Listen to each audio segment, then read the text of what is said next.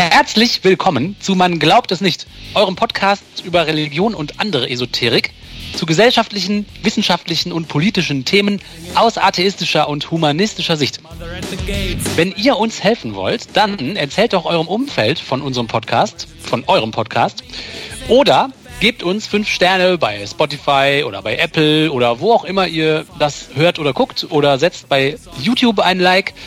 Und äh, wir freuen uns darüber, dass ihr dabei seid heute wieder und sagen Hallo Oliver, hallo Martina. Hallo Leute. Hallo. Martina, Till. Katholisch.de fragt, wie viele Neupriester wird es 2022 in den fünf nordrhein-westfälischen Diözesen geben? Hat jemand eine Meinung?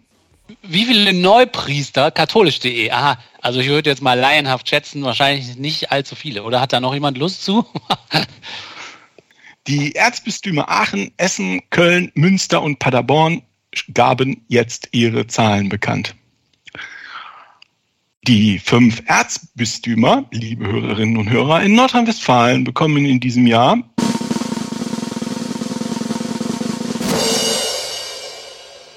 zwölf neue Priester. Oh, Damit bleibt die Zahl Ach. der Priesterweihen auf dem gleichen niedrigen Niveau wie im Vorjahr. 2020, immer noch katholisch.de, wurde in den NRW-Diözesen zehn Männer zu Priestern geweiht. 2019 waren es 16. Okay. Das ist ja echt wenig. Jetzt habe ich überlegt, genau wie ihr, zwölf neue Priester, das klingt ja erstmal nach nicht so viel. Dann habe ich Excel angeworfen, um die Zahlen mal in so eine Art Kontext zu stellen, ja, um ein bisschen einzuordnen. Also dann habe ich geguckt für die fünf, äh, für die fünf Bistümer. mh, Die haben insgesamt einen Bestand, also Bestandspriester von 3418 Priestern. Also Boah. etwas über 3400. Zwölf neue. Ähm, was weiß ich, Bistum Aachen hat zwei neue Priester. Letztes Jahr gab es einen neuen Priester und haben Bestand von 360 Priestern. Äh, und das größte ist das Bistum Münster. Das hat drei neue Priester bekommen, im letzten Jahr zwei neue Priester und hat einen Bestand von etwas über 1000. Boah. Jetzt habe ich mal geguckt. Ähm, wenn ich eine Lebensarbeitszeit von 35 Jahren pro Priester voraussetze, ja, das heißt, die machen ihre, ihr Studium fertig, dann machen sie irgendwie noch was weiß ich, so ein Praktikum oder was, und dann werden sie zum Priester geweiht und dann geht's los. Wenn man von dem Moment an zählt ähm, und ähm, davon ausgeht, es sind 35 Jahre, dann komme ich auf eine Ersatzrate, die die katholische Kirche für ihre Priester braucht, um die diese, ja, diesen Bestand von 3400 Priestern in NRW zu behalten von 2,86 Prozent. Das heißt, die müssen in NRW jedes Jahr 98 neue Priester weihen. Damit es gleich viele bleiben. Genau, müssen es gleich viele bleiben. Ähm, Ah, das wollte ich nämlich gerade fragen, ob du weißt, wie viele gehen. Oder Das sterben. ist, das, das ist eine gute Frage. Das ist, ähm, das sagen die natürlich nicht. Dieses Jahr 380 Priester gestorben. Schade, schade. Aber man kann sich dem so ein bisschen annähern. Deshalb mache ich das hierher. Ja, das ist ja super. Mhm, cool. Also Ersatzrate sollte sein 2,86 Prozent aller Priester. Äh, Ersatzrate ist aber über ganz NRW 0,35 Prozent. Hm. Im Bistum Paderborn gibt es 0,21 Prozent Priesterersatz. Äh, Und das höchste ist das Bistum Aachen mit 0,56 Prozent.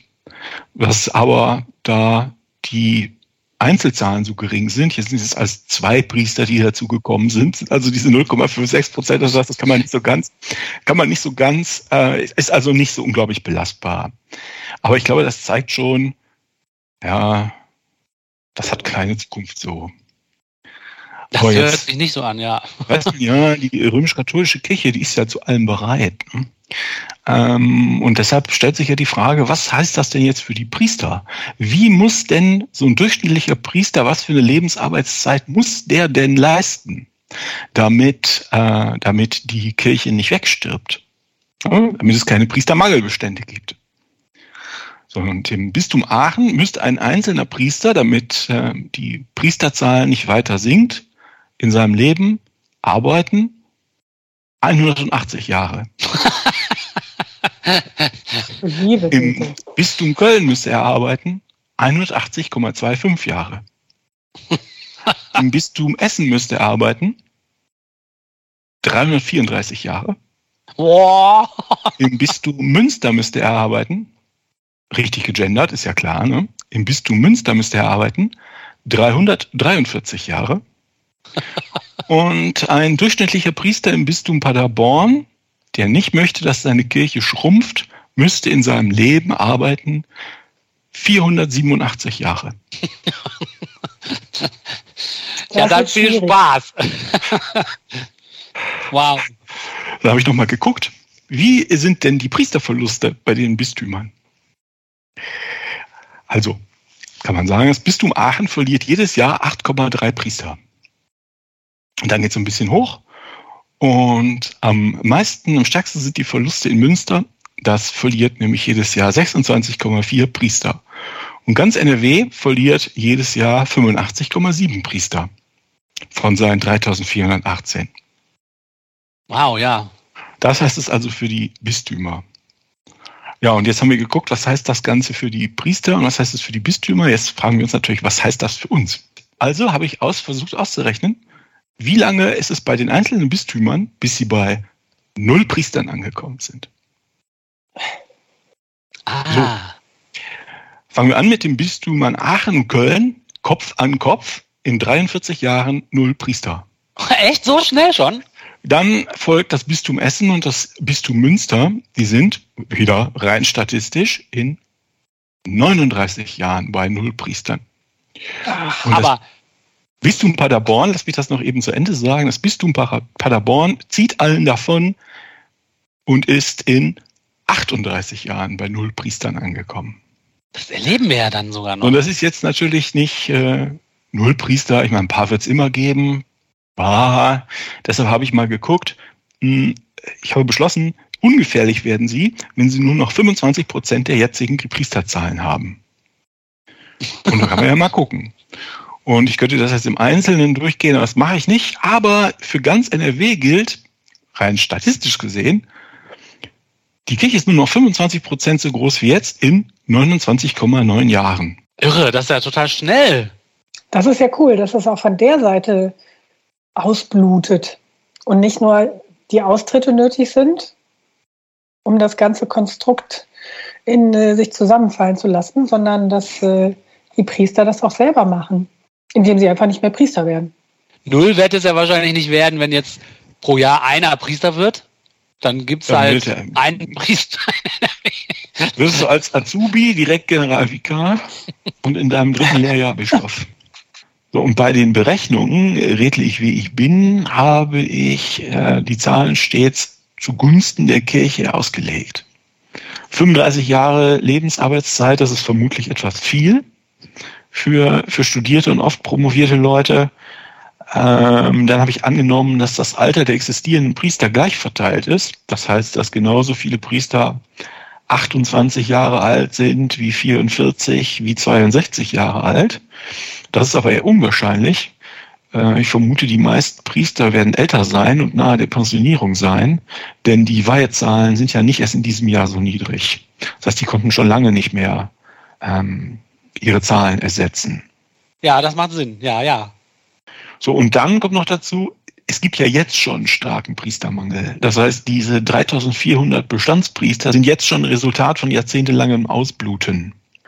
Äh, das kann man auch äh, äh, recht einfach nachvollziehen, schreibt auch katholisch.de. Also erstmal, wenn man hochrechnet, bei 35 Jahren Lebensarbeitszeit braucht es jedes Jahr mindestens 98 neue Priester in NRW, also für ganz Deutschland ganz grob vielleicht 400. Und katholisch.de schreibt, im Jahr 2000 gab es nur noch 154 Wein. Mehr als 100 waren es letztmals 2007. Ah ja, also krass. Wohlgemerkt für ganz Deutschland, was Sie jetzt auch in diesem Artikel, um ehrlich zu sein, nicht ganz deutlich gemacht haben, sondern es könnte auch NRW äh, gemeint gewesen sein. Das haben Sie so ein bisschen offen gelassen. Aber wenn man, wenn man ein bisschen hinguckt und sich die Zahlen anderswo holt, also die schaffen das schon seit mindestens 20 Jahren nicht mehr, ihre Bestände auszugleichen. Das heißt, die Kirche blutet deutlich schneller aus, als hier jetzt hier projiziert ist. Ne? Das war jetzt ja mehr zu unserem Amüsement. Wenn jetzt, das bedeutet ja, oder korrigiere mich, wenn das, wenn ich mich vertue. Also das bedeutet doch wahrscheinlich, dass die Kirchenaustrittszahlen sind ja wahrscheinlich nicht ganz so schnell wie die Priestersterberate. Und das heißt ja wahrscheinlich, dass immer mehr Katholiken auf einen Priester kommen. Ne? Und vielleicht ist das dann ja so, dass die Leute sich immer mehr verarscht fühlen oder auch deswegen dann sich die beiden Effekte gegenseitig hochschaukeln, weil die Leute zum Beispiel denken, ja, jetzt wo hier immer gar kein Priester mehr für uns wirklich zuständig ist, sondern der kommt dann immer aus Essen oder so, dann treten die vielleicht noch schneller aus.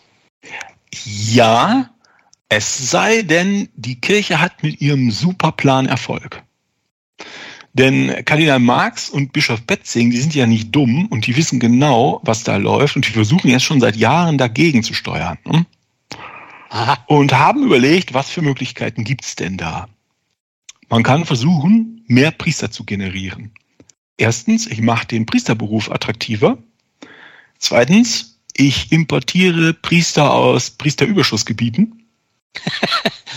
Oder drittens, es geht in Richtung deines Vorschlags, Du kommst mit dauerhaft mit weniger Priestern aus.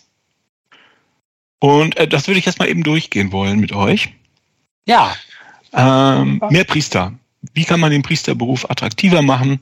Das war ja der Hauptzweck des synodalen Wegs. Auf Basis der Beschlüsse der Amazonas-Synode haben wir ja alles schon rauf und runter dekliniert, müssen wir jetzt nicht mehr drüber reden.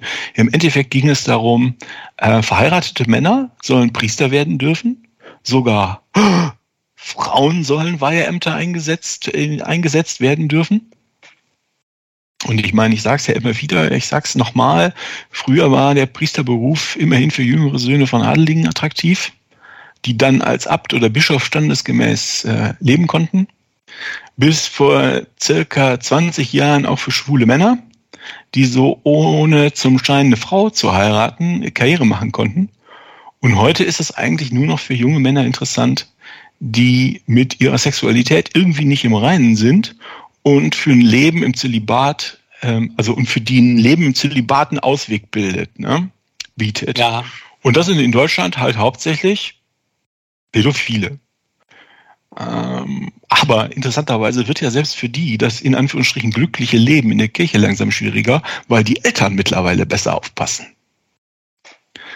Und die Idee ist natürlich, würde man jetzt verheiratete Männer oder sogar Frauen als Priester zulassen, dann würde sich das Problem mit dem Massenmissbrauch im Laufe einiger Jahrzehnte quasi auflösen.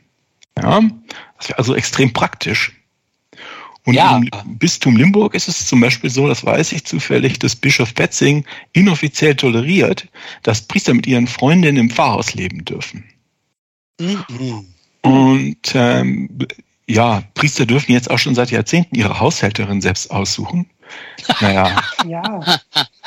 Ja. Gut, interessanterweise, was ich, mit, was ich mitkriege, die Gemeinden sind strikt dagegen.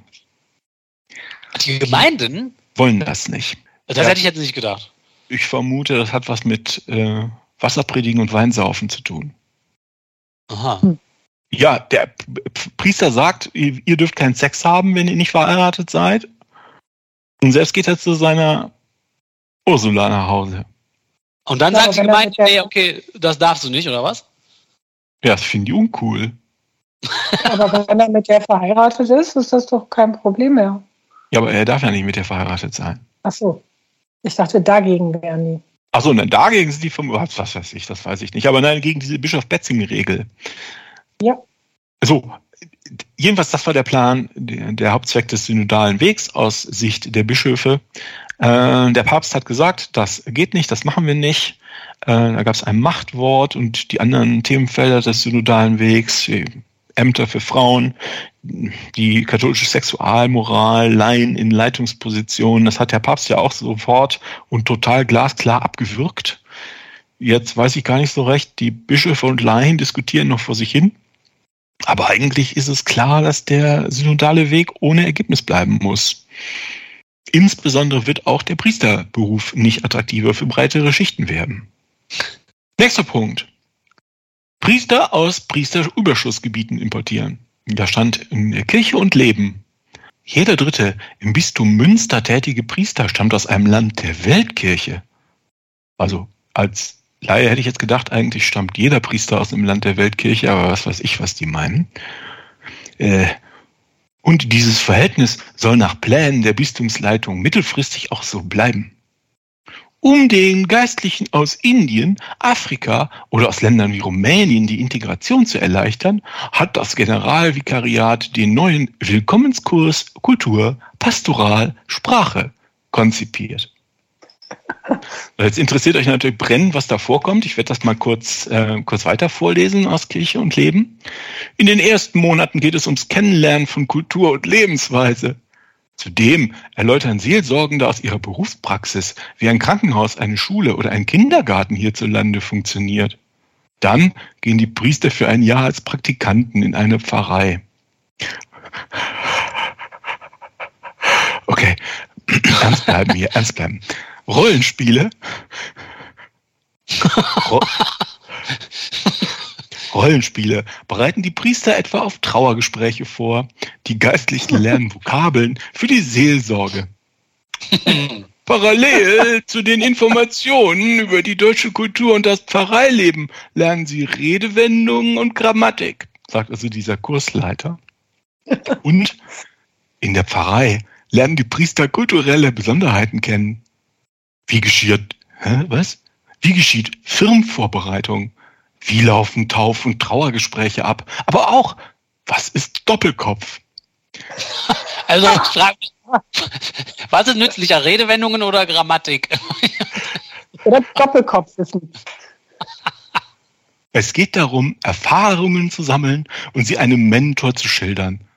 Auch befremdliche Erfahrungen. Etwa, dass ein Priester nicht automatisch als Autorität anerkannt ist oder dass Christen in einer Region mehrheitlich evangelisch sind oder Menschen keiner Religion angehören. Ja, ich weiß es nicht, aber vermutlich gehört zu den in Anführungsstrichen befremdlichen Erfahrungen auch, dass Frauen in Deutschland Männern Widerworte geben dürfen, dass man Schwule nicht totschlägt und dass Frauen ihr eigenes Eigentum besitzen dürfen. Ja, das ist ja alles, auch. was man so in diese vier Monate unterbringen muss. Das ist ja schon mal was, ne? Tja. ich vermute stark, äh, dass die Katholikinnen und Katholiken in Deutschland einen Priester aus Afrika oder Indien zwar als Aushilfe adoptieren, äh, akzeptieren, wenn der irgendwie mithilft, aber nicht als ihren Gemeindepfarrer. Denn äh, ich meine, ihr habt, habt gelacht an den gleichen Stellen, die, wo ich äh, bei der Vorbereitung auch wirklich ähm, meine Hand äh, vor den Kopf geschlagen habe. Es geht ja irgendwie darum, also der Kirche muss es ja darum gehen, ge wie soll ich denn sagen, generationenübergreifende Bindungen zu schaffen, insbesondere auch auf dem Land, wo die ja tatsächlich nur ernst genommen werden. Und jemand, ich weiß nicht, der jetzt im Schnellkurs vier Monate oder wie lange es ist, äh, die deutsche Kultur inklusive Trauergesprächen und Doppelkopf gelernt hat, da hat er doch kaum Chancen, oder? Ja, ich kann es mir auch nur schwerlich vorstellen. Ja, aber was soll passieren? Also der kommt dann halt dahin und dann müssen die mit dem leben, ne? Ja, das stellt sich halt auch die Frage. Ich meine, viele Katholikinnen und Katholiken auf dem Land, das sind ja auch, ich meine, wir, wir sind ja unter uns, das sind ja auch Rassisten. Die geben ihre Kinder zwar einem Missbrauchstäter freudig in die Hand, aber doch keinem Inder. Oder einem Schwarzen, ne? oh. ne? Aber das ist doch jetzt schon so, oder? Dass da irgendjemand, da kommt ja keiner, den die schon lange kennen, sondern da kommt irgendjemand, der wird da eingesetzt und dann ist der da eine Zeit lang und dann ist der oft ja auch wieder weg. Ja. Also so eine persönliche Bindung, weiß ich nicht. Und ich glaube auch, dass das die wenigsten nur noch haben heutzutage. Auch von denen, die noch in die Kirche gehen. Weiß ich aber nicht genau. Also wir wissen es nicht, liebe Hörerinnen und Hörer, wir können uns nicht einigen. Aber es gibt noch einen, äh, noch einen interessanten anderen Effekt, auf den ich jetzt nicht so, auf den ich jetzt nicht so gekommen bin. Katholisch.de schreibt,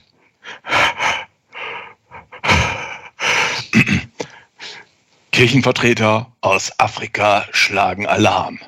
Priester, die zeitweise nach Deutschland und andere Länder Europas gingen, kämen nicht mehr zurück. Der Verlust treffe Diözesen und Orden hart und sei eine enorme Gefahr für die Kirche vor Ort. Das heißt, auch in vermeintlichen Priesterüberschussgebieten sind Priester mittlerweile Mangelware. Da sagt zum Beispiel äh, Bischof Ignacio Bessi Docbo, der Vorsitzende der Bischofskonferenz der Elfenbeinküste. Es gibt eine Abwanderung afrikanischer Geistlicher nach Europa. Immer mehr Priester der Elfenbeinküste, die auf Mission nach Norden gehen, wollen nach dem vereinbarten Zeitraum nicht mehr zurück. Für manche Diözesen der Elfenbeinküste bedeutet das einen Verlust von bis zu einem Drittel der Priester. Oh, also damit Europa weiter unter mit Priestern versorgt wird, müssen die da darben. Ja, wir nehmen denen die Priesterernte weg. Ne? Gibt auch noch so ein paar Zitate, oh. die ich mir jetzt einfach mal sparen. Bla bla bla. Priestertum und Ordensleben sollten kein Sprungbrett für die Flucht aus Afrika sein, weil es arm ist. Ja, äh, das sind vielleicht aus deren Sicht dann auch nicht die richtigen Leute, die sich dann um diese Stellen bewerben. Ne? Naja, jedenfalls ist diese Form der Migration eine enorme Gefahr für die katholische Kirche in Afrika. Es müssten, sagt Theologe Donald Zagore, es müssten von Orden und Bistümern dringend Gegenmaßnahmen ergriffen werden. Und dann gibt es dann noch ein Phänomen, äh, das wir aus Deutschland kennen. Wenn ein Priester in Deutschland immer wieder dabei erwischt wird, dass er seine Finger nicht von Kindern lassen kann und das unangenehm auffällt, dann wird er ja typischerweise vom Bischof, vom Bischof in ein anderes Bistum versetzt Ne, haben wir ja, ich weiß nicht, wie viele Fälle wir da schon kennen.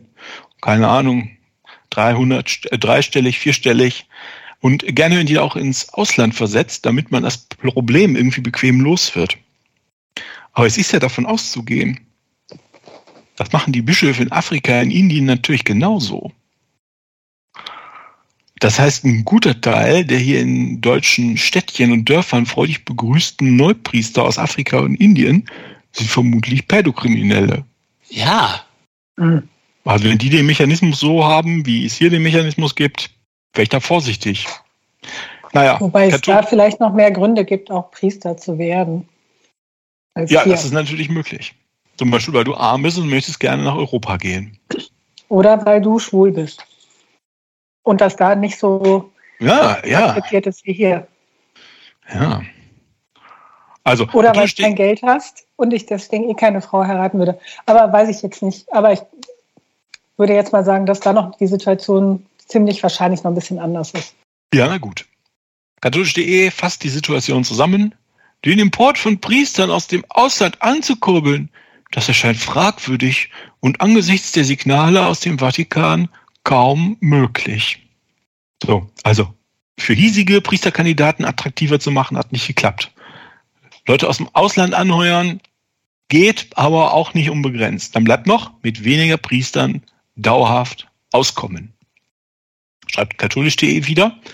Der Mainzer Bischof Peter Kohlgraf, Leiter der Pastoralkommission der Deutschen Bischofskonferenz, in Klammern DBK, verwies beim Katholikentag, brandaktuell, verwies beim Katholikentag auf ein Kernproblem. Wir diskutieren uns die Köpfe heiß über Strukturen, damit meinte er den synodalen Weg, sind aber zum Teil auch getrieben, Entscheidungen treffen zu müssen. Manche Entscheidungen stellen sich nicht, weil ich eine große theologische Erkenntnis habe, sondern weil einfach kein Geld mehr da ist. Konkret bedeutet das an vielen Orten, wieder katholisch.de, dass Gemeinden zusammengelegt und größere Einheiten geschaffen werden, wie ein Blick in Reformvorhaben verschiedener Bistümer zeigt. Das Erzbistum Freiburg verfolgt ein Konzept mit 36 Großpfarreien anstelle der bisherigen 1000 Pfarreien. Oh, das ist ein Riesenunterschied. Wow. Mit, mit jeweils 80.000 Katholiken. Im Bistum Mainz sollen die bestehenden 300 Gemeinden bis 2030 also in acht Jahren, in 46 Pfarreien umgewandelt werden. Aachen plant ebenfalls radikale Änderungen und will sich perspektivisch anstatt in 320 in 8 bis 13 äh, mit zusätzlich 50 kleineren pastoralen Räumen organisieren. Bei den Unterschied zwischen Pfarreien und pastoralen Räumen weiß ich nicht so recht.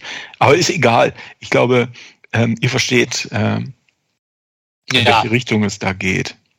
So, jetzt sagt der, Bis der Bischof Kohlgraf zwar, das ist ein Geldproblem, aber das kaufe ich ihm nicht ab.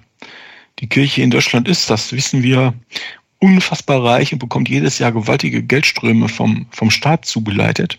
Das Problem ist wohl viel mehr, es gibt einfach keine Priester mehr. Und dann hilft dir auch dein Geld nicht mehr. Ja, das scheint so. Jetzt fragt man sich ja noch, okay, vielleicht ist das der Weg in die Zukunft. Wir rufen im Vatikan an und fragen vorsichtig. Ob die noch welche im Keller haben? Nein, ob dies eine Möglichkeit ist, mit weniger Priestern auszukommen. Also. Und äh, katholisch.de schreibt dann übers Bistum Trier. Dort scheiterte eine geplante Reform mit Großpfarreien nach Widerstand von Laien und Priestern. Wohl auch, weil mancher Katholik es sich nicht vorstellen kann, wie Kirche und Gemeinschaft in diesen Strukturen möglich sein könnten. Anstatt in 35 Großpfarreien werden die 900 Pfarreien nun in etwa 170 Pfarreien organisiert. Aber letztlich sprach der Vatikan ein Machtwort und gab eine allgemeine Instruktion heraus, die Bistümern bei Gemeindereformen klare Grenzen setzt. Also, nimmt man den Priesterschwund als linear an, dann ist die Kirche in 30 Jahren weggeschrumpft. Der Schwund verläuft vermutlich allerdings nicht linear, sondern wird immer steiler. Sämtliche möglichen Auswege, haben wir jetzt durchdekliniert, hat der Vatikan verboten.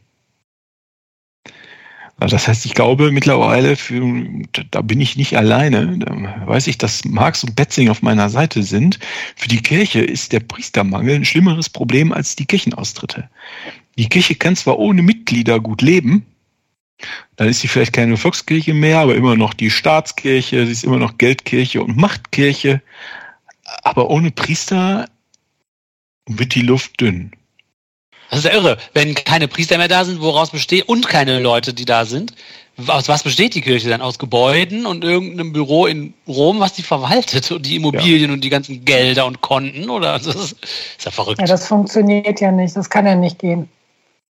Ich vermute, das letzte Büro der Kirche wird im Bundestag sein. Aber ja. in Rom das zweitletzte. Das ist ja irre. Ja. Das, ist, das sind tolle Aussichten.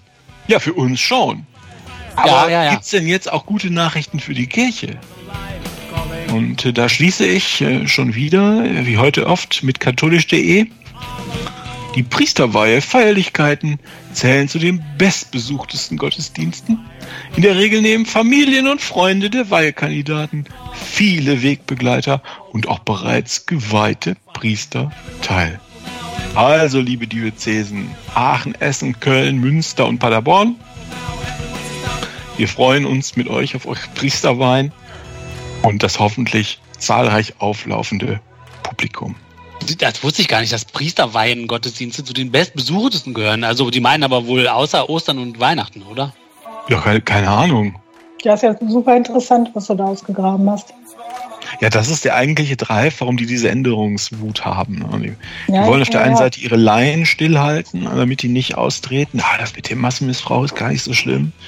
Ja, Frauen dürfen irgendwie auch mitmachen oder so, aber eigentlich müssen die irgendwie eine Möglichkeit finden, eine nächste Generation von Priestern, mhm. eine nächste Generation von Priestern hereinzuzüchten. Hm. Ich glaube, der Drops ist gelutscht. Das scheint so, ja. Wir schauen das auch so. Ja, jetzt müssen wir nur zusehen, dass es keine 50 Jahre sind, sondern nur 20 oder so. Und wir müssen zusehen, dass sie auf dem Weg nach unten nicht noch alles kaputt schlagen.